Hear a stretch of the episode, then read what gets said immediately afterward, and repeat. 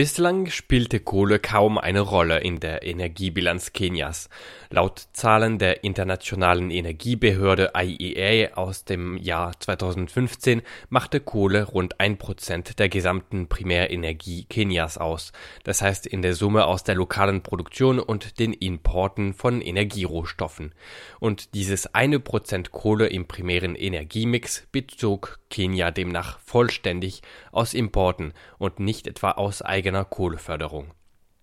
Die Statistiken der Internationalen Energiebehörde mögen unvollständig sein, wenn es um Staaten wie Kenia mit einem lückenhaften Statistikapparat geht, aber die Einschätzung, dass Kenia bislang über keine größere Kohleproduktion verfügt, dürfte trotzdem stimmen Folgt man den Zahlen der Internationalen Energiebehörde weiter, so diente die Gesamtheit dieser Kohleimporte direkt der Industrie.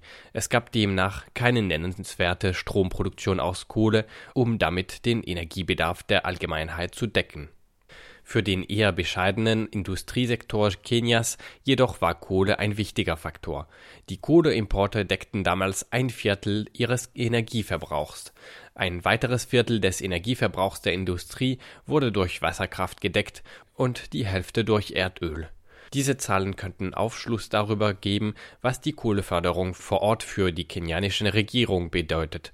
Mit ihr wird es möglich, energieintensive Industrien weiter auszubauen und zugleich weniger abhängig von Importkohle und damit autonomer in der Energieversorgung zu werden diese Zahlen könnten auch Aufschluss darüber geben, was die Bevölkerung Kenias von der Kohleförderung zu erwarten hat. Mehr Industrie und damit mehr Lohnarbeit, aber nicht unbedingt mehr Strom für die Allgemeinheit.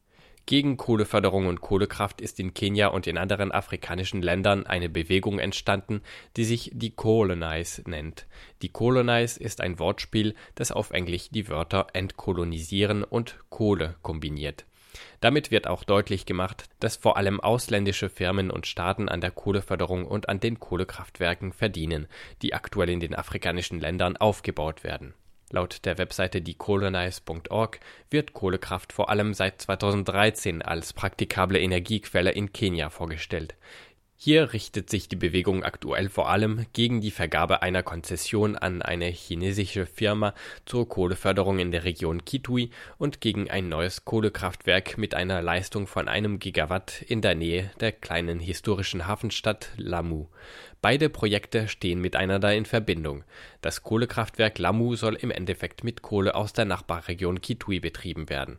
Bis das neue Kohlerevier Kenias die erwünschte Produktion erbringt, soll die Kohle aus Südafrika importiert werden, wo ebenfalls einer der Investoren des geplanten Kohlekraftwerks Lamu ansässig ist der Bau des Kohlekraftwerks Lamu beinhaltet den Plan, 1400 chinesische Arbeitnehmer zu entsenden.